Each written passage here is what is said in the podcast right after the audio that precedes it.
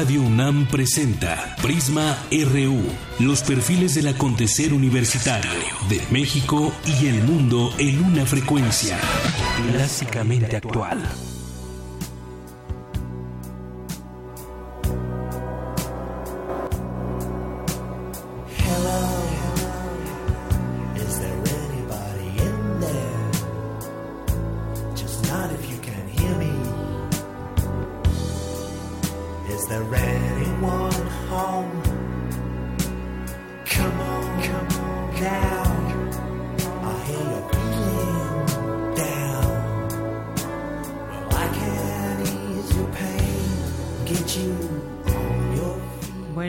Alguien ahí, allá en Júpiter. Esta canción de Pink Floyd la escuchamos, bueno, pues inspirada aquí nuestra producción, nuestro, nuestro compañero Rodrigo, en esta nota de la sonda espacial Juno que llega a Júpiter tras cinco años de viaje. Esta sonda de la NASA, la nave impulsada por energía solar que ha viajado más lejos que más lejos en el espacio, ha llegado eh, hoy tras cinco años de viaje a la órbita de Júpiter, el planeta más grande del sistema solar, a la que dará 37 vueltas antes de estrellarse contra su superficie. Juno, lanzada el 5 de agosto de 2011, se incorporó a la órbita del planeta hacia las 11.54 del lunes en la costa este de Estados Unidos, como estaba previsto según informó la Agencia Espacial Estadounidense, la NASA. La nave no tripulada y del tamaño de una cancha de baloncesto es la primera diseñada para operar en el corazón de los cinturones de radiación de Júpiter, la primera en llegar a 2.575 kilómetros de sus nubes superiores y la que tomará las imágenes con mayor resolución vistas nunca antes de este planeta gigante.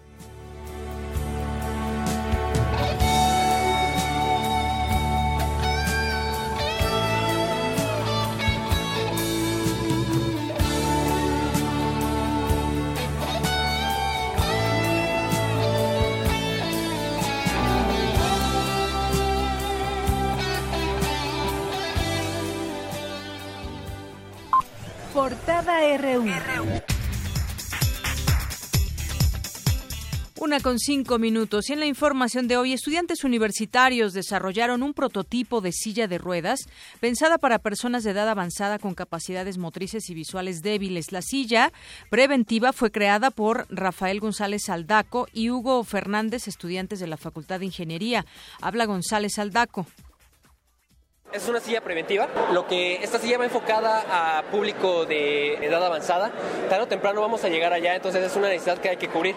Esas personas van perdiendo capacidades motrices, visuales, que hay que compensar de alguna otra forma. Tiene sensores frontalmente y, al costado. Lo que hace es detecta la presencia de personas, personas objetos. En el caso, no sé, un usuario se quede dormido o, o hay traves de las mesas que a veces no se pueden percibir de manera correcta. ¿Cómo lo hace? Y México es uno de los seis países del mundo donde se encuentran todos los grupos de arácnidos, de los cuales apenas se han catalogado el 5%, señaló Alejandro Valdés Mondragón, investigador del Laboratorio de Aracnología del Instituto de Biología de la UNAM. En información nacional, la sección 22 de la CENTE incrementó este lunes a 17 los bloqueos carreteros en diferentes puntos de Oaxaca. Además, la Policía Federal reportó cinco bloqueos en carreteras de Chiapas y uno más en Michoacán. Por su parte, el titular de Desarrollo Social, José Antonio Mide, aseguró que el abasto de tiendas Diconsa y Liconza en Oaxaca se ha restablecido. Dijo que tras que las 19 tiendas faltantes fueron abastecidas este lunes para alcanzar el 100% de abasto, equivalente a 15 días de inventario. Hicimos que la operación de Diconsa fuera menos intensiva en los tres almacenes centrales y en los 20 almacenes rurales y habilitamos y movilizamos abasto a Veracruz, a Puebla y a Guerrero.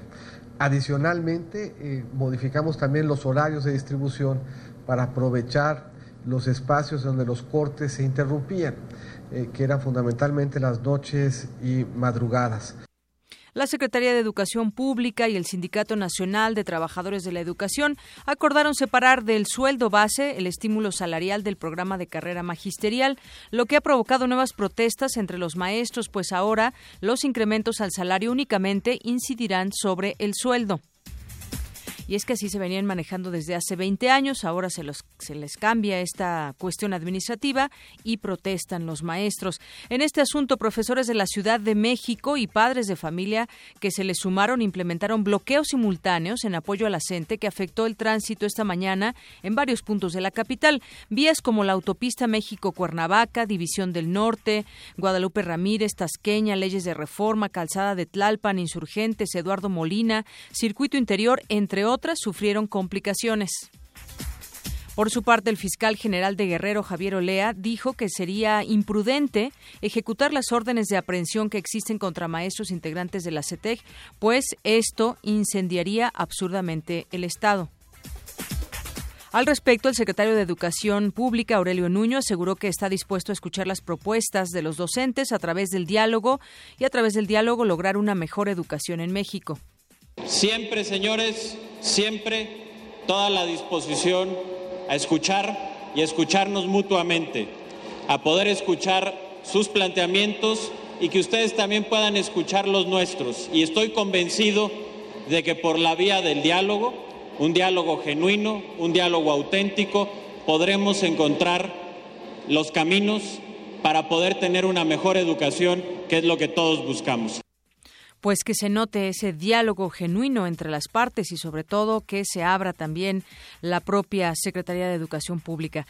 En más información, las Comisiones Unidas del Senado aprobaron por mayoría el dictamen con las observaciones del Ejecutivo a la Ley 3 de 3, que exime a los empresarios de presentar sus declaraciones patrimoniales y de interés al plantear que solo informarán a la de conflictos de interés.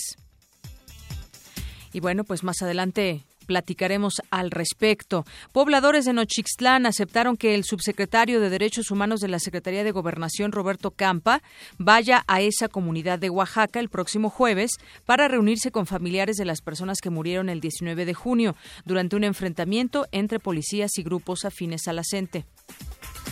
El Partido Acción Nacional pidió al gobierno federal y al PRI terminar con la impunidad que se maneja, con que se maneja el actual gobernador de Quintana Roo, Roberto Borge. Ricardo Anaya, dirigente nacional del PAN, dijo que el mandatario estatal pretende protegerse con medidas legislativas. El gobernador electo de la entidad, Carlos Joaquín González, se pronunció al respecto. El pueblo de Quintana Roo y de otros muchos estados del país votaron precisamente por la búsqueda de la transparencia, evitar la corrupción, acabar con la impunidad donde Quintana Roo ha estado, metida en estos últimos seis años y que sin duda hoy esta muestra que el Congreso del Estado ha hecho, sin duda de, dirigido por el gobernador Borge, es absolutamente y más en contra del pueblo de Quintana Roo. Y la verdad que Quintana Roo ha sido, ha sido uno de los estados también saqueados entre la deuda que se ha incrementado y entre pues también muchas eh, cuestiones que tienen que ver con la información que se manejó en su momento durante este, estos años al frente de, de Borge. Eh, porque también, si no, pregúntenle a los periodistas allá cómo les ha ido con esta administración borgista. En más información, la Procuraduría Federal de Protección al Ambiente clausuró 21 verificentros al no, acreditar que sus equipos están calibrados conforme a las normas de la Secretaría de Economía. Morelos es la primera entidad en el país que eleva a rango constitucional el reconocimiento a los matrimonios del mismo sexo. La promulgación de la ley generó protestas entre grupos y organizaciones vinculados a la Iglesia. En Guadalajara, la séptima sala penal del Poder Judicial de la Federación rechazó conceder una solicitud de sobreseimiento a José Manuel Mireles, ex líder de las autodefensas de Michoacán. Sus abogados anunciaron que interpondrán un amparo contra el resolutivo. Asociaciones civiles e integrantes de la comunidad lésbico-gay del Estado de México denunciaron ante el Consejo Nacional para Prevenir la Discriminación al obispo de Toluca, Francisco Javier Chaboya, por emitir comentarios homofóbicos. La denuncia también fue enviada al Papa Francisco, a quien se le solicitó frenar el discurso de odio del representante religioso. En Tlaxcuapan, Hidalgo, un comandante de la policía fue cesado, al igual que todos sus jefes de grupo, tras el linchamiento de un hombre el pasado fin de semana. Miguel Ángel López Hernández, presidente municipal, informó que serán presentadas las denuncias correspondientes contra estos elementos policíacos, pues no actuaron para evitar que dos personas fueran golpeadas, una de las cuales perdió la vida. La Dirección Ejecutiva de Justicia Cívica de la Delegación Cuauhtémoc inició la entrega de silbatos antiacoso que el gobierno capitalino implementará como medida para contrarrestar las agresiones sexuales en el transporte y espacios públicos.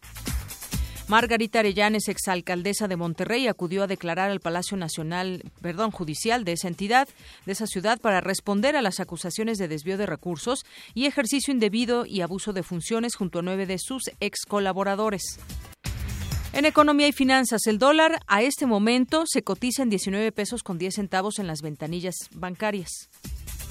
La inversión fija bruta que contempla la construcción cayó 1.6% mensual en abril, su segunda variación negativa en 2016, según INEGI. Y en Arte y Cultura, Miguel Ángel Mancera inauguró la megamaqueta interactiva de la Ciudad de México. El modelo se puede visitar de martes a domingo en el Centro Futura Ciudad de México, localizado en Jiménez 13, Centro Histórico. En su elaboración participaron arquitectos de la UNAM. Con la Universidad Nacional Autónoma de México, con quien a través de más de 50 arquitectos que estuvieron haciendo la planeación, el diseño y después el trabajo a escala de cada una de las instalaciones. En más información, la soprano María Catzaraba, en su retorno al Palacio de Bellas Artes, triunfó anoche en la producción independiente de La Voix Humaine, la voz humana no escenificada en el Palacio de Bellas Artes desde 1979. En la información internacional, la cifra de víctimas mortales del atentado suicida perpetrado en la madrugada del domingo en una zona comercial del centro de Bagdad aumentó a 215, mientras que los heridos son ya 230, informó la policía iraquí. Las dos principales figuras del Banco Antieuropeo en Gran Bretaña, Nigel Farage y Boris Johnson, presentaron su renuncia de forma rápida y con fundamentos dudosos para suceder al primer, eh, al premier británico David Cameron. En China, las inundaciones provocadas por las lluvias que azotan el sur y este del país han dejado al menos 186 muertos, 45 personas desaparecidas y 1.5 millones de desplazados y cerca también de 165 millones de afectados. Y en nuestro zarpazo RU, la campeona panamericana y alumna de la FES Iztacala, Brenda Muñoz, obtuvo el tercer sitio en la prueba de los 10.000 metros planos celebrada en Leiden, Holanda. Concluyó el abierto de esgrima 2016 en donde 23 atletas Pumas aprovecharon para foguearse con miras a la Olimpiada Nacional a realizarse del 9 al 18 de julio. Kevin Durant firmó con los guerreros de Golden State en la NBA por dos temporadas y una suma de 54.3 millones de dólares. Campus RU.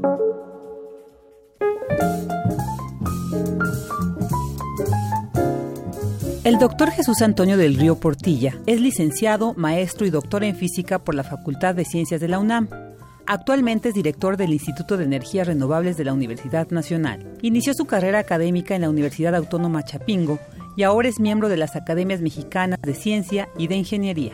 Sus contribuciones entre investigación básica hasta el desarrollo tecnológico en los ámbitos de la termodinámica, procesos irreversibles, transporte en medios porosos, fotónica con nanoestructuras, sistemas complejos y fuentes renovables de energía. Imparte cotidianamente cursos de bachillerato, licenciatura y posgrado en las áreas de ciencias exactas y las ingenierías. Fue director fundador del Centro Morelense de Innovación y Transferencia Tecnológica. Fue galardonado con la medalla Gavino Barreda y por tres años consecutivos con el premio de la Casa de la Ciencia de la Universidad Autónoma del Estado de Morelos. Su labor de investigación doctoral fue reconocida en 1991 con el premio Weizmann. Me da mucho gusto tomar la llamada del doctor Jesús Antonio del Río Portilla, él es director del Instituto de Energías Renovables de la UNAM. ¿Qué tal, doctor? Bienvenido a Prisma RU aquí por Radio UNAM. Eh, muchas gracias, Deyanira. Gracias por invitarme. Hay un tema, doctor, que nos ha gustado mucho aquí en este espacio y creo que es un tema muy importante para y de actualidad aquí en una ciudad como la Ciudad de México si nos centramos en este en este sitio. Tiene que ver con el transporte el bienestar social eh, hemos hablado también aquí de lo Hoy no circula. Usted ha sido uno de los críticos de este programa, pero además ha sido muy propositivo en decir, por ejemplo, que esta problemática que tenemos hoy en día en la Ciudad de México de movilidad y que esto se refleja a su vez en el bienestar social, pues hay que verlo desde lo local que es lo inmediato, pero con una perspectiva global. Platíqueme un poco de esta visión que usted tiene de la movilidad en la Ciudad de México. Mira, eh, la movilidad mi de vista y de otros científicos es una movilidad, es algo que debemos partir en diferentes sectores. Debe vislumbrarse como promover una, un uso masivo de un transporte público para distancias largas, para aumentar el flujo y después irlo disminuyendo hasta conseguir un transporte casi, casi digamos, individual de a pie. Eh, esto es una ramal, es como si tuviéramos un árbol y ese árbol lo que tiene es un tronco muy grande donde va muchísima savia y se va dividiendo en diferentes ramas hasta llegar a las hojas. Así es como debemos tener los sistemas de transporte en todas las ciudades y en todo el mundo, donde se provoquen flujos muy grandes y esos flujos muy grandes no son a través de, digamos, de particulitas, digamos, de automóviles, sino deben ser a través de trenes, a través de sistemas de transporte masivo, para ya después llegar a la mejora del transporte en bicicleta y al transporte de personas. Es decir, primero tenemos que mejorar el transporte público, si hay que meter más trenes o generar más vías eh, alternas a estos transportes que ya tenemos. Primero ese es, ese es el número uno para después dar el paso a que la gente pueda animarse y salir en su bicicleta. Es decir, vamos de vamos poco a poco porque a veces yo lo que siento es que de pronto el gobierno quiere hacer todo junto y pues no le sale.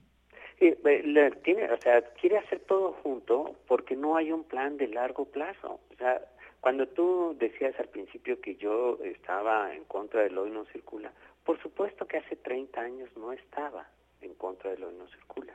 ¿Por qué? Porque fue una medida que yo entendía como una medida eh, previsoria donde íbamos a a tener unos momentos de limitación de circulación para impulsar el transporte público.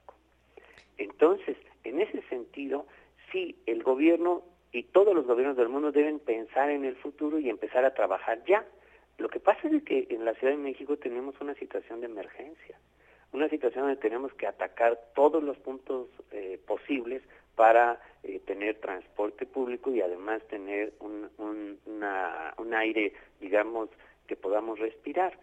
En este momento yo creo que a lo mejor como una acción inmediata se pueden atacar muchos puntos, pero debemos planear para el largo plazo.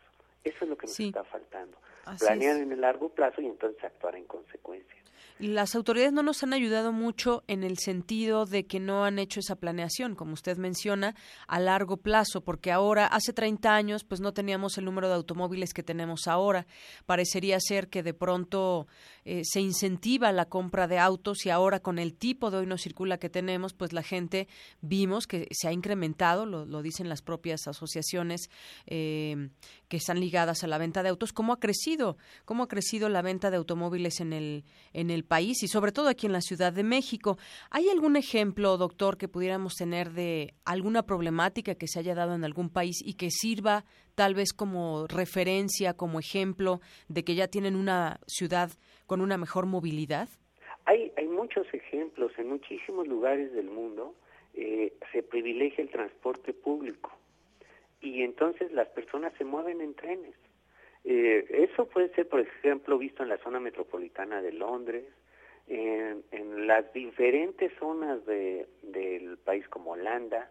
Ahí hay ese tipo de servicio público y la gente prefiere utilizar el transporte público. Y en Holanda también la bicicleta, por ejemplo. Y la bicicleta, por supuesto. Y, y nos podemos ir a ciudades de nuestro continente, por ejemplo, como Curitiba, en Brasil, donde el transporte público funciona muy bien. Lo más importante es que haya certeza de a qué hora sale un tren, a qué horas va a poder llegar uno a la estación para poder llegar uno a su trabajo, al cine, a la escuela. Uno debe tener esa certeza.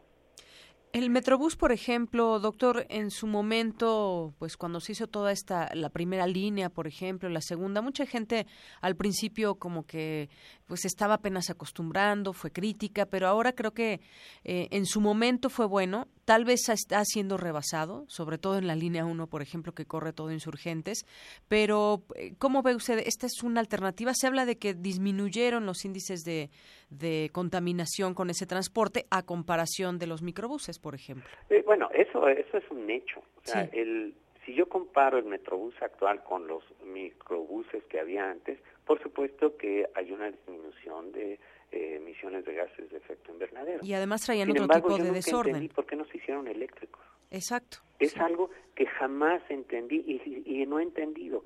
La gente del Metrobús dice que es porque es más caro. A ver, es más caro el, el, el, el autobús eléctrico, sí, pero el kilómetro recorrido por eléctrico es más barato. Y por otro lado, el costo de un autobús eh, eléctrico es más caro, pero para la empresa, en cambio, nosotros lo estamos pagando precisamente respirando el aire contaminado. Yo creo que en la Ciudad de México no hay otra más que moverse al transporte público e individual de cero emisiones. Muy Las bien. condiciones atmosféricas de la Ciudad de México deberíamos buscar eso. Por supuesto que no para mañana, pero sí en un futuro tener un transporte tanto público como individual que sea de cero emisiones. Y eso, por supuesto, incluye la bicicleta y, lo- y las cuestiones eléctricas. Así es. Yo quisiera preguntarle por último algo, doctor. En lo cotidiano, podem- ¿qué podemos hacer nosotros como, como ciudadanos, dado que muchas veces no son atinadas las respuestas y las acciones del- de nuestras autoridades? Pero yo creo que la fuerza ciudadana también tiene ese poder de cambiar cosas. ¿Qué, qué ve usted que podemos hacer en lo cotidiano? Mira, en lo cotidiano eh, simplemente podemos utilizar calentadores solares en casa. Ya es posible, ya es una Por realidad. supuesto, los calentadores solares son, están disponibles desde hace más de 20 años, 30 años. Podemos utilizar calentadores solares en la Ciudad de México, en la mayoría del territorio nacional. Eh, yo tengo un calentador solar desde hace 20 años Ajá. Y eso lo que hace es de que no haya un piloto prendido todo el tiempo de gas o cuando nos bañamos cuando usamos agua caliente que haya emisión de gases de efecto invernadero. Este es algo que podemos hacer ya, el día de hoy. Y nos sale más barato. El costo de un calentador solar es más o menos el equivalente a el- lo que pagamos de tres años de gas. Entonces, si yo tengo hace uno, hace 20 años uno, me costó lo que pagué, pagaba de gas de tres años, ¿cuánto me ha ahorrado? Y no estoy emitiendo gases de efecto invernadero. Así es. Esos son simples ejemplos que podríamos ya eh, llevar a nuestra vida cotidiana. ¿Es fácil hacerlo entonces? ¿Se puede eh, utilizar en un departamento también, en cualquier lado? En, en un departamento yo conozco personas que sí. viven en algunos departamentos y tienen estos sistemas. Ajá. Es más difícil en un departamento mm, de muchos pisos. Mm. Pero aquellos que sean del orden de cuatro pisos es muy fácil ponerlos. Eso como un ejemplo, pero podemos hacer otras cosas. Desde, por ejemplo, utilizar menos el carro. Creo que se viene diciendo desde hace muchos años, pero, pero es también algo, algo Todas necesario. esas medidas obvias que nos dicen eh, no utilice el carro para moverte a 400 metros de distancia. Sí. Eh, por supuesto que es muy bueno, porque además caminar esos 400 me eh, metros al menos nos desentume Sí. De, de las piernas y nos permite a, airearnos. Una movilidad personal también. También. Y por supuesto que si se puede haber más medidas de seguridad para los para las bicicletas es muy importante. Cuando se mueve uno del orden de 10 kilómetros es una distancia deliciosa para hacerlo en bicicleta. Pero por supuesto que no quiere ir uno al lado de un automovilista agresivo. Claro, poniéndose en peligro. Exactamente. Entonces falta mayor civilidad y una de las cosas, eh, como tú lo dices, a diario que podemos hacer, si vemos un ciclista, respetarlo. Si vemos un peatón, también respetarlo. Exactamente. Eso es lo que podemos hacer en el diario. Y un, un, un camión pues debe respetar al automóvil, debe respetar al ciclista y debe respetar al peatón. Y ahora sí, por último, doctor, eh, a cómo ve usted las cosas, ya conocemos parte de lo que están haciendo nuestras autoridades o no, cómo somos un poco como sociedad, ya no en 10 años, en 5 años, ¿usted cómo ve esta ciudad? ¿Tal vez esté mejorando en ese sentido? ¿O si seguimos igual vamos a generar eh, una movilidad peor? Mira, si, si no tomamos las cosas nosotros mismos, Si nos esperamos a que las autoridades hagan, va a seguir igual. Desde mi punto de vista tenemos que actuar todos ya. Todos nosotros debemos empezar a hacer cosas que cambien. Que el, automóvil eléctrico me sale más caro, sí, me sale más caro, pero a la larga yo voy a respirar mejor. ¿Qué quiero pagar un poco más por tener un mejor aire para respirar o a la larga pagarlo en enfermedades respiratorias, en salud, en mi propio bienestar cuando yo ya tenga eh, pues más años, porque todos estos efectos son acumulativos. Eso no lo hemos entendido. Lo vemos como que es algo que puede pasar y que no nos va a afectar. Y la verdad es que no, que todos estos efectos son acumulativos y lo vamos a pagar pues en nuestra vejez. Así es. Bueno, pues ahí está. Hacer conciencia también, dejemos ese, ese mensaje de conciencia para nosotros y para toda la gente con la que convivimos y toda nuestra familia y pues simplemente como Ciudad de México que está inserta pues en un país con muchos problemas que los problemas que tenemos en la ciudad que, que son tantos este de la movilidad, de tratar de respirar un mejor aire, pues sea una realidad desde nuestra conciencia. Hay que iniciar. Muchas... y déjame decir una sí, doctor. Estamos viendo en la Ciudad de México algo que debemos evitar en la mayoría de las ciudades de la República. Tenemos que aprender con la experiencia de la Ciudad de México y empezar a tener movilidad sustentable en todo el país. Es algo muy importante la mayoría de los gobiernos locales en diferentes lugares están perdiendo esa perspectiva, que debemos actuar hoy para tener un futuro realmente de movilidad sustentable. Pues ojalá mucha gente nos sumemos a eso que usted nos está diciendo. Doctor, pues le agradezco mucho estos minutos con Prisma RU de Radio UNAM. Gracias a ti, Deyanira. Hasta luego. Una con 29 minutos y continuamos. Vamos ahora a platicar de la ley 3 de 3 que pues en comisiones del, del Senado eh, pues tal vez apoye este veto que rechaza aplicar esta esta ley a la iniciativa privada, tras todo lo que hemos venido aquí haciéndole un recuento de esta reunión, en su momento, este reclamo, este reclamo que hubo de, de los empresarios con respecto a esta ley 3 de 3. Bueno, pues las comisiones que analizan el veto del presidente al artículo 32 de la Ley General de Responsabilidades Administrativas subrayan en el dictamen que circuló ayer entre los senadores que obligara a los particulares a presentar sus declaraciones patrimoniales y de intereses eh, cuando reciben recursos públicos puede constituir una intromisión en su privacidad y pondría en riesgo otros derechos como la vida, la seguridad, la salud y la libertad personal, además de violar preceptos constitucionales. Para hablar de ese tema ya tengo la línea telefónica al senador Armando Ríos Peter para hablarnos de ese tema. Senador, buenas tardes. ¿Qué tal, Deyanira? Quiero estar contigo con tanto auditorio. Buenas tardes.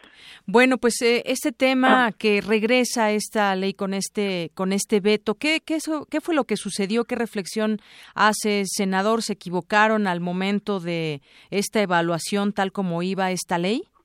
Pues mira, la, la redacción no fue la más afortunada, sin embargo el espíritu pues me parece que está presente y se tiene que mantener de acuerdo a, a lo que fue votado y de acuerdo a lo que buscábamos nosotros en esa votación, que es que así como los servidores públicos tengan que rendir cuentas y obviamente que el Sistema Nacional Anticorrupción evite que los servidores públicos caigan en actos de corrupción, pues en ese tango de, de Yanira siempre hay dos que lo bailan. Muchas veces es un servidor público que va de la mano de algún empresario que es deshonesto y poco íntegro. Entonces, ¿Qué es lo que qué es lo que buscábamos nosotros en el artículo 32? Que insisto, no fue la mejor redacción, pero pero qué es lo que se buscaba? Pues que eh, aquellos que contratan, aquellos que tienen relaciones mercantiles con el gobierno, pues también pudieran debieran presentar esas tres declaraciones. Cuando te digo que no fue la mejor de las redacciones, pues fue porque así como se planteó y que fue lo que motivó el veto del presidente, lo que dejaba pues era un margen muy muy muy amplio, muy muy abierto para que no solamente fueran empresarios, sino que fueran aquellos que reciben y ejercen recursos públicos, como lo son, por ejemplo, los beneficiarios de programas sociales, del programa Oportunidades, sería un ejemplo, pues que, el padrón es de casi 5 millones de familias. Bueno, esto eh, hubiera impedido que el Sistema Nacional Anticorrupción operara y a final de cuentas eh, creo que la redacción generaba una enorme saturación. Entonces, Deyanira, eh, nosotros creemos que el veto eh, fue pertinente, pero mantenemos eh, nuestra protesta porque el presidente no vetó el otro artículo que fue el que más debate y que más eh, eh, atención tuvo, que fue el artículo 29 que habla de la máxima publicidad y la obligatoriedad en que los servidores públicos presentaran sus tres eh, declaraciones. Y esto el PRI y el Verde lo votaron en contra y el presidente lo mantuvo.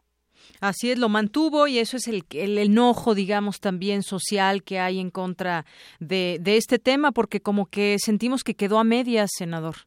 Así es, mira, sobre, sobre todo, Deyanira, el, el, el tema es que la ley 3 de 3, dentro de las siete leyes que se votaron, fue la que más atención tuvo, eh, tuvo, digamos, una enorme movilización, alrededor de 640 mil firmas, donde los ciudadanos se involucraron, creyeron, eh, imprimieron su firma, se movilizaron, y el hecho de que se haya quitado esta parte de máxima eh, publicidad y obligatoriedad en las declaraciones de los servidores públicos, pues dejó un muy mal sabor de boca, porque no solamente es el tema de la propia ley, sino la gente se sintió desatendida e ignorada en un reclamo pues que en cualquier sobremesa hoy uno escucha, que es el tema de la corrupción y los males que le está generando a nuestra sociedad. Así es, porque hubo un esfuerzo social para tratar de, pues, de revertir estos, estas situaciones y tratar de abonar en el tema de acabar con la corrupción, que yo sé que es un largo trecho, pero pues ahí pudo haber habido una situación buena para el tema de la corrupción y sobre todo para los ciudadanos, sentir que se ganó de alguna manera una batalla y poder conocer con transparencia estos recursos que de pronto pues nos perdemos en donde se hacen ricos muchos funcionarios, ¿no? Pues sí, mira, yo yo creo, para ponerlo en su justa dimensión, que ese desánimo, ese mal sabor de boca que le quedó a la gente, eh, hay que hay que ponerlo en un justo contexto. Nosotros, por ejemplo, en el PRD, pues obviamente planteamos que tenía que ser como lo habían hecho los ciudadanos, así lo votamos junto con el PAN, nos ganó el PRI y el Verde, pero cuando hablamos de siete leyes, yo creo que es importante también eh, en este nuevo momento eh, que la gente conozca de qué va este sistema nacional anticorrupción.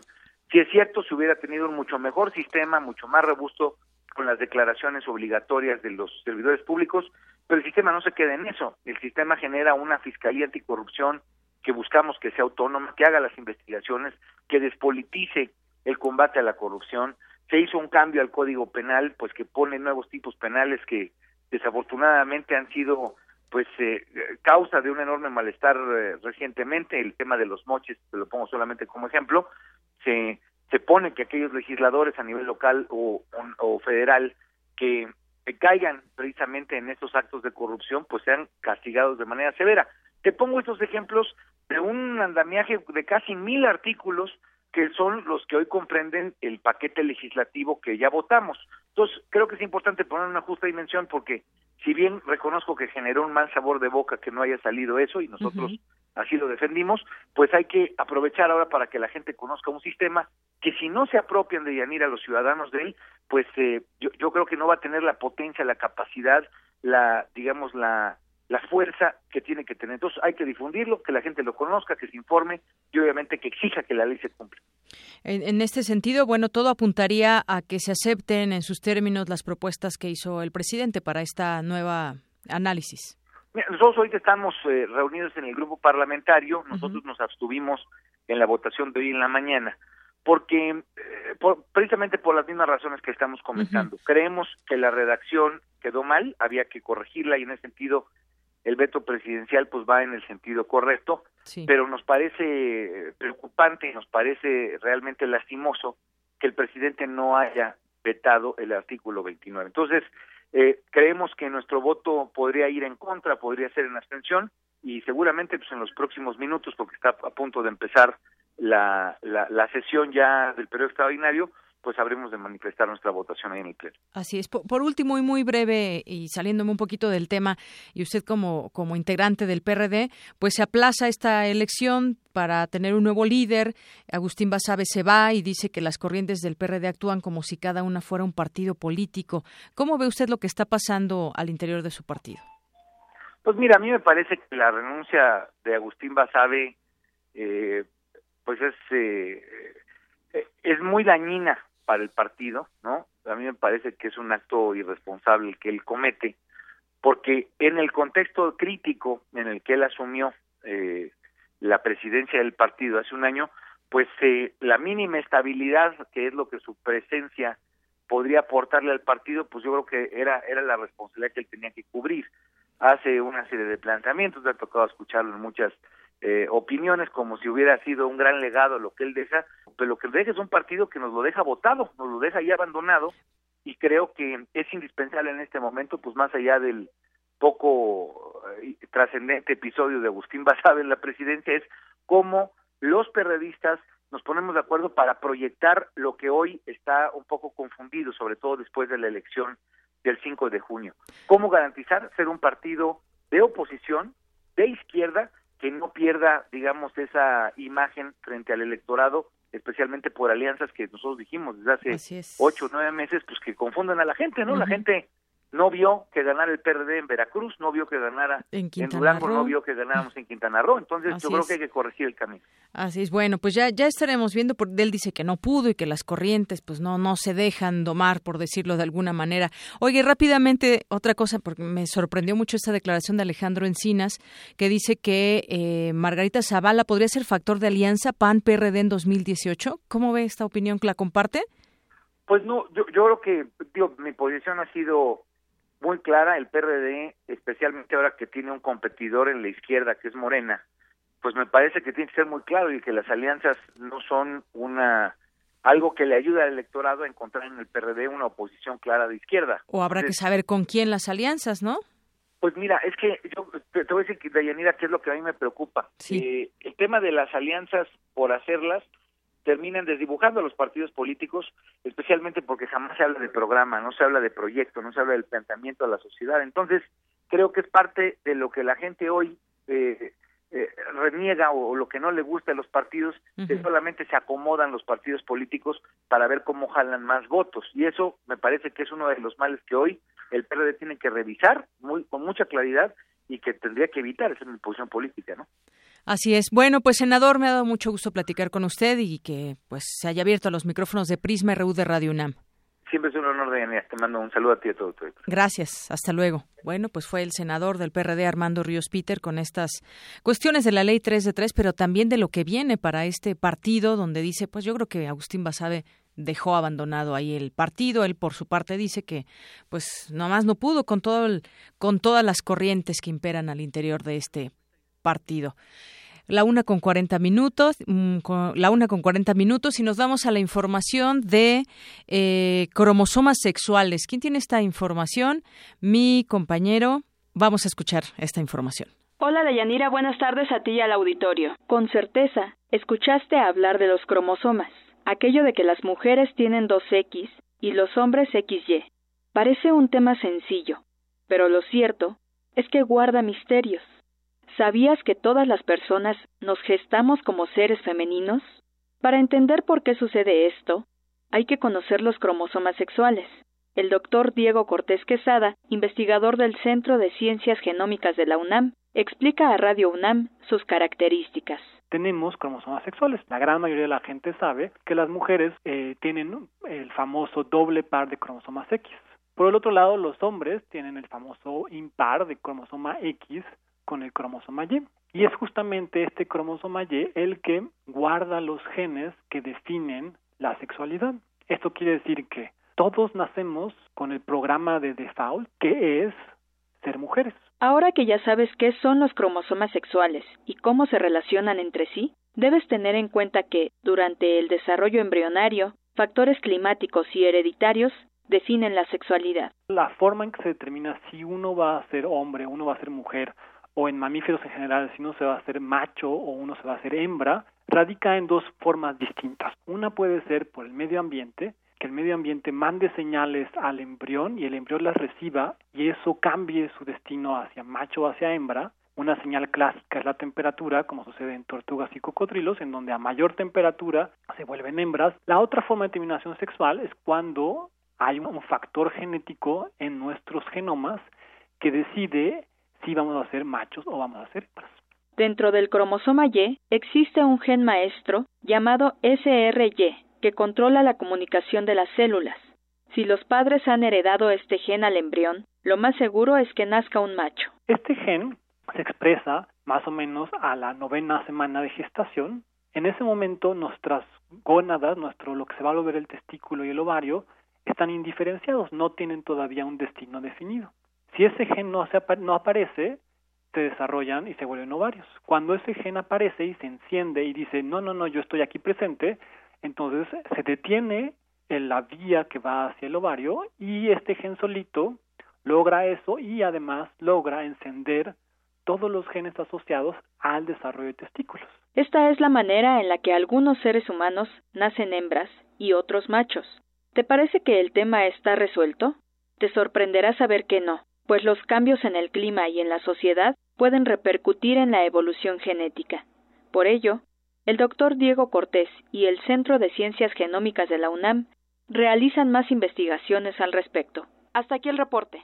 Muchas gracias, Dulce. Nos vamos ahora con mi compañera Cindy Pérez. Ayer le platicábamos acerca del tema de la hepatitis, pero hay más datos. Escuche usted. Muy buenas tardes, Deyanira y auditorio de Prisma RU. En el mundo existen cerca de 170 millones de personas con el virus de la hepatitis C. En nuestro país se estima que 120 mil personas viven con él y un alto índice lo desconoce porque en la mayoría de los casos no presenta síntomas. Pueden pasar 20 años antes de detectarla ya cuando existe un avance significativo de cirrosis o cáncer de hígado. De acuerdo con el doctor César Rivera Benítez del Subcomité Académico de Infectología y Epidemiología de la Facultad de Medicina de la UNAM, el virus descubierto en 1989 se transmite a través del contacto directo con sangre infectada. Una de las formas de diagnosticarlo, primero es sospecharlo si la persona tiene factores de riesgo, que serían cuáles, que el paciente haya recibido una transfusión sanguínea, sea sometido a una cirugía antes del año de 1992, que el paciente tenga perforaciones, uso de drogas intravenosas, el compartir jeringas contaminadas, el virus C, hay seis ceros tipos. En México tenemos el serotipo con mayor frecuencia, un 45-50%, es un genotipo 1, el académico recalcó la importancia de conocerlo, pues de ello depende la respuesta al tratamiento. Porque los genotipos 2 y 3 tienen una respuesta de curación en el 80% de los casos a interferón pegilado y a ribavirina, medicamentos que tenemos actualmente en el Seguro Popular. En cambio, el genotipo 1 del virus de la hepatitis C, la respuesta a interferón pegilado es menos del 50%. En este tipo de pacientes van a necesitar tratamiento para curar al 40%, 50% hasta un año de tratamiento. El doctor Rivera refirió que en la actualidad la hepatitis C es un problema de salud pública, por lo que es necesario contar con políticas de prevención. Hasta aquí mi reporte de Yanira. Muy buenas tardes. Gracias, Cindy. Muy buenas tardes. Nos vamos ahora contigo, Cristina Godínez, que nos tienes información acerca de áreas protegidas. Adelante. De Yanira, auditorio de Prisma RU, esta es la información. Para respirar aire fresco, caminar entre árboles de oyamel, fresno y encino o sumergir los pies en aguas cristalinas, no tiene que viajar muy lejos, pues los capitalinos contamos con el desierto de los leones. Este espacio, junto con el Cerro de la Estrella, las cumbres de la Jusco, Lomas de Padierna y los viveros de Coyoacán, son algunos de los parques nacionales. La Comisión Nacional de Áreas Naturales Protegidas administra 177 reservas de este tipo en el país, que en conjunto representan más de 25.628.239 hectáreas. El organismo también apoya 370 áreas destinadas a la conservación. Las áreas naturales protegidas fueron creadas por decreto presidencial y se definen como porciones terrestres o acuáticas del territorio nacional representativas de los diversos ecosistemas, donde el ambiente original no ha sido esencialmente alterado. Sin embargo, el cambio de uso de suelo y la creciente urbanización constituyen una amenaza latente. Así lo expuso la doctora Gabriela de la Mora, investigadora del Centro Regional de Investigaciones Multidisciplinarias de la UNAM. México también tiene un papel muy importante en las áreas naturales protegidas con reconocimiento internacional, por ejemplo, las reservas de la biosfera, que tiene la característica de reconocer que muchas de estas zonas son habitadas y bueno, de alguna manera, aunque se restringen los usos y prácticas de apropiación de los recursos naturales por parte de los habitantes o de los propietarios incluso de estas zonas. Sin embargo, bueno, también se reconoce las actividades de manejo y conservación que han llevado a cabo a lo largo del tiempo en estos lugares. En la implementación de políticas forestales destaca la participación de algunas comunidades. Es la doctora de la Mora. Que de alguna forma están preocupadas y ocupadas promoviendo el cuidado de estas zonas, dada la importancia que tiene, digamos, como espacios públicos, no solamente para la conservación de los servicios ambientales, sino también el carácter social que tienen estos espacios, en donde es posible obtener otros beneficios más de carácter incluso hasta emocional, ¿no? Este, se ha comprobado que la cercanía con estos espacios verdes y con la naturaleza en general tiende a promover nuestras mejores emociones, disminuir el estrés, relajarnos, etcétera. Entonces, eh, muchas de estas comunidades están promoviendo y están ocupadas en su conservación. Para la investigadora es urgente revalorar las áreas naturales, no solo por su relevancia ecológica y ambiental, sino también por su impacto social y cultural, por lo que exigió que las autoridades las preserven. Hasta aquí la información. Buenas tardes. Gracias, Cristina. Muy buenas tardes. Bueno, vamos ahora a entrar al tema de el alza, este anuncio que hace la Comisión Federal de Electricidad sobre el alza en la electricidad, pero que dice a nivel del consumo industrial y el alto consumo en los hogares, que prácticamente pues ya contesta también la Canacintra si van a tener que aumentar en los eh, al consumo de las personas eh, comunes y corrientes, no solamente las de alto consumo. Y bueno, pues Radio UNAM, Prisma RU salió a las calles a eh, conocer su opinión acerca del aumento a las tarifas eléctricas.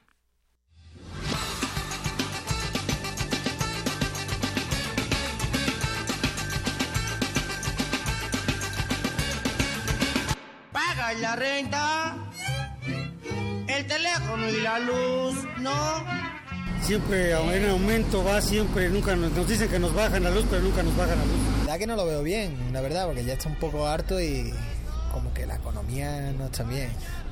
Los trabajos están muy... El sueldo está muy poco elevado y lo veo un abuso. No están cumpliendo adecuadamente y que estas promesas son desde hace muchos años de que iban a estar limpios los postes y todas las calles de anuncios. Seguimos con la misma supongo que ha de haber corrupción. Bueno, eso demuestra que eh, las promesas de campaña del presidente eh, tenían como único fin ganar votos y que la famosa reforma energética que estaban promoviendo no tenía como beneficiarios a la sociedad, sino a los empresarios. Pues muy mal porque prometen al pueblo y no cumplen las cosas que dicen, por eso uno se desmotiva mucho. Pues así como está la situación, pues es muy difícil, ¿no? Hay muchas cosas que está subiendo, ¿no? Ya ves la gasolina, todo está subiendo menos el sueldo. Definitivamente es un abuso inaudito, la indefensión total. Bueno, pues no se me hace justo, pues ese aumento, de por sí la gente no paga, está muy atrasada con sus cuotas y así pues menos van a hacer el, el pago de las, de las mismas. Pues que ahora sí que nos van a dar en la torre, ¿no? Porque ganamos el sueldo mínimo y para la, ahora sí para lo que nos van a cobrar mucho.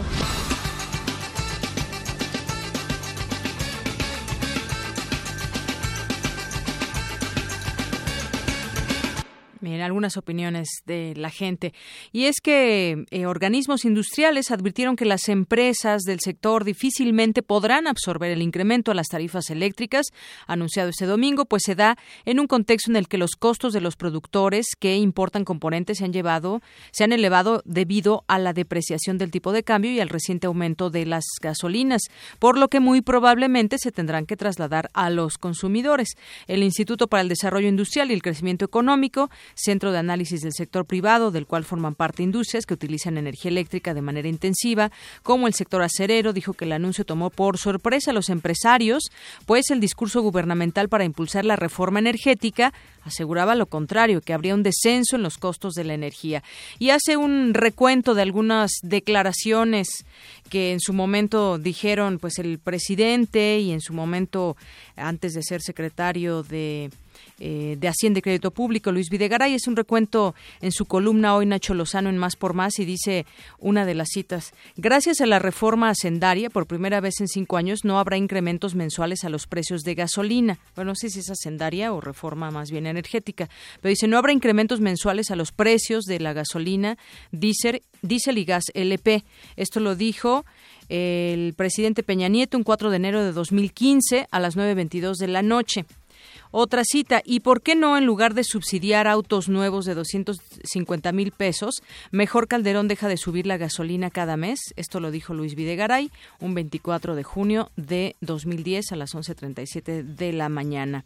Y bueno, pues dice, pasaron las elecciones de junio de 2016, perdió el PRI y ahora sí, para julio los mexicanos fueron recibidos a punta de gasolinazos acompañados de aumentos en el precio de luz, 5% para el sector industrial, de entre 5 y 7% para el sector comercial y de 6.8% para hogares de alto consumo.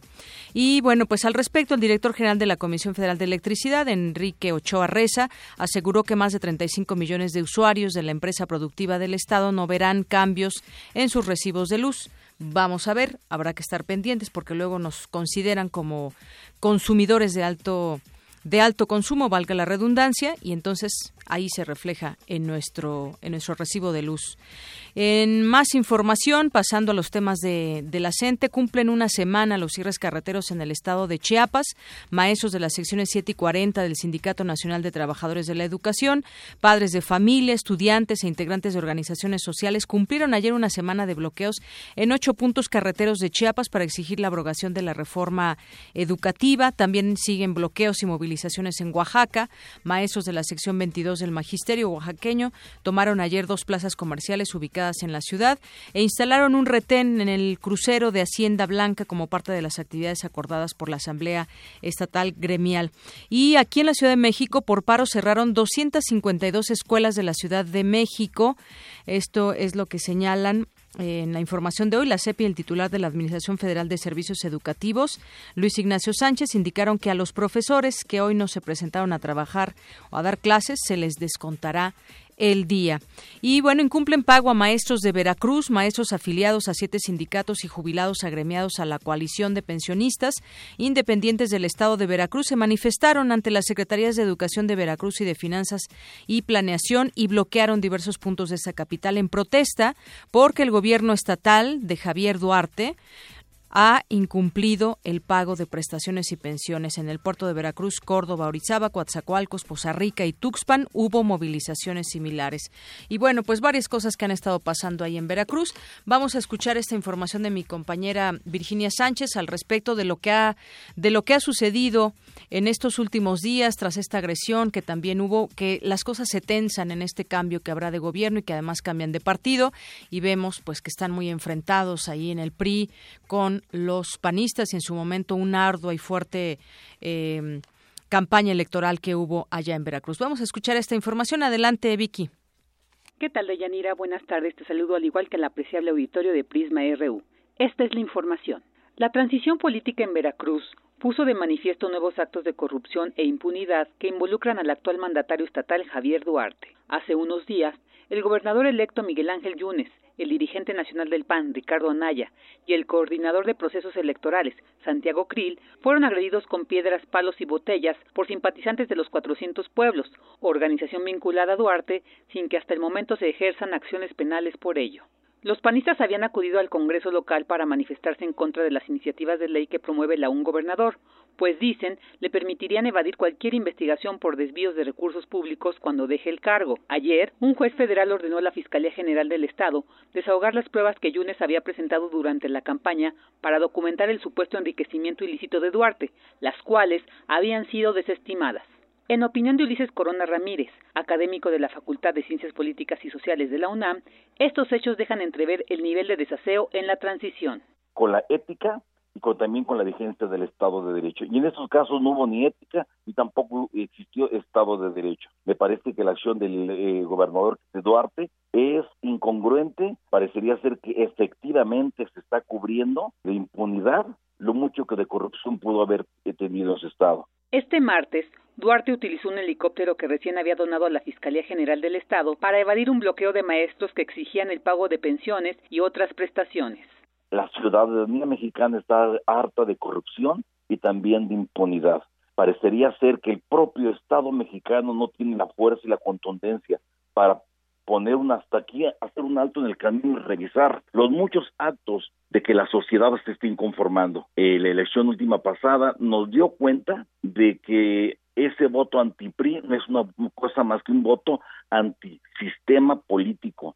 El experto universitario señala que la imagen de México se ve afectada por este tipo de acontecimientos del que pasan muchas cosas y no está pasando nada. Recordemos eh, la gran deuda, recordemos los muchos este, muertos periodistas, eh, recordemos todas esas acciones que se dieron a lo largo de este periodo de gobierno en Veracruz y nada más estamos viendo la forma de ayudarle a salir y encontrar un escape y un escondite rápido. Con información de Dulce García, hasta aquí la información. Buenas tardes. Gracias, Vicky. Buenas tardes. Bueno, pues sí, parece ser que de aquí a que termine su mandato eh, Javier Duarte, pues estará huyendo y lo ha hecho ahora con este helicóptero que recién donó a la Fiscalía General del Estado. No enfrenta sino los problemas que tiene, sino que huye de ellos. Global RU. Y nos vamos rápidamente a la información internacional. Una ola de atentados suicidas golpeó este lunes Arabia Saudita, uno frente a la mezquita de la ciudad santa de Medina. Y bueno, pues en total de estos atentados suman cuatro muertos. Y sube a 203 el número de fallecidos en Irak. Ayer rindió homenaje a las más de 200 personas que murieron el domingo durante el atentado reivindicado por el Estado Islámico. Y al menos 130 muertos y más de una veintena de desaparecidos por inundaciones en China. Terrible este tema. Y el del Brexit renuncia a su partido nacionalista tras haber conseguido la salida del Reino Unido de la Unión Europea. El defensor a ultranza de la soberanía británica presentó su dimisión como líder del Partido de la Independencia. RU. Y nos vamos rápidamente con mi compañero Toño Quijano que nos tiene la información deportiva. Buenas tardes de Yanira, aquí el zarpazo. Con un tiempo de 32 minutos 45 segundos y 65 centésimas, la atleta Azul Brenda Flores Muñoz, alumna de la carrera de psicología en la FES Iztacala, obtuvo el tercer lugar en la prueba de los 10.000 metros planos que se celebró en Leiden, Holanda. La campeona panamericana se prepara para los Juegos Olímpicos de Río, luego de haber obtenido el año pasado la marca requerida por la Federación Internacional de Asociaciones de Atletismo concluyó el Abierto de Esgrima 2016, evento en el que participaron 140 esgrimistas de diferentes clubes de los estados de México, Puebla, Querétaro y la capital del país. Los 23 atletas de la UNAM que asistieron aprovecharon la ocasión para foguearse rumbo al Campeonato Nacional y a la Olimpiada Nacional, que se realizarán en Baja California del 9 al 18 de julio. Kevin Durant firmó con los Warriors Golden State por dos temporadas y cobrará un total de 54.3 millones de dólares. El basquetbolista ganó el reconocimiento como el jugador más valioso de la temporada en 2014 de la NBA. Fue el tercer mayor anotador en la pasada temporada con 28.2 por partido y fue seleccionado para el equipo olímpico de Estados Unidos en las Olimpiadas de Río 2016. Hasta aquí el zarpazo RU de Yanira. Muchas gracias, Toño. Y nos vamos rápidamente a nuestra redacción con Virginia Sánchez. Vicky, buenas tardes. Hola, buenas tardes de nuevo, Deyanira. Hace unos momentos se reabrió la circulación en la autopista México-Cuernavaca. De acuerdo con la policía capitalina, los simpatizantes de la gente se desplazan sobre Tlalpan rumbo al periférico, donde realizarán otro bloqueo. Te informo que en otros puntos de la ciudad se mantienen bloqueos intermitentes en apoyo al magisterio. En tanto, el Ejército Zapatista de Liberación Nacional anunció la cancelación del Festival de Comparte, que se realizaría entre el 17 y 30 de este mes en Oventic y San Cristóbal de las Casas. Además, anunció que el dinero y los alimentos recaudados se donarán a la lucha que mantiene la CENTE en Chiapas. Por otra parte, hace unos minutos, Aurelio Nuño, secretario de Educación Pública, presentó un balance del programa Escuelas al 100, afirmó que ahora tienen certeza no solo del número de escuelas y maestros del país, sino de las carencias en los planteles. Dijo que el 11% de las escuelas no tienen baño y el 10% no están conectadas a la red eléctrica. En otro tema, el Servicio Meteorológico Nacional pronosticó chubascos con tormentas fuertes en Sonora, Chihuahua, Durango, Sinaloa, Nayarit, Jalisco, Michoacán, Guerrero, Guanajuato, Estado de México, Puebla y la capital del país. Esto debido a la presencia de un canal de baja presión y la onda tropical número 9. Esta información, Deyanira. Muchas gracias, Vicky. Muy buenas tardes a usted, amable auditorio que nos sintoniza aquí en Prisma RU de Radio UNAM en el 96.1. Nos despedimos. Yo soy Deyanira Morán y en nombre de todo este gran equipo le deseamos que tenga buena tarde y lo esperamos mañana en punto de la una.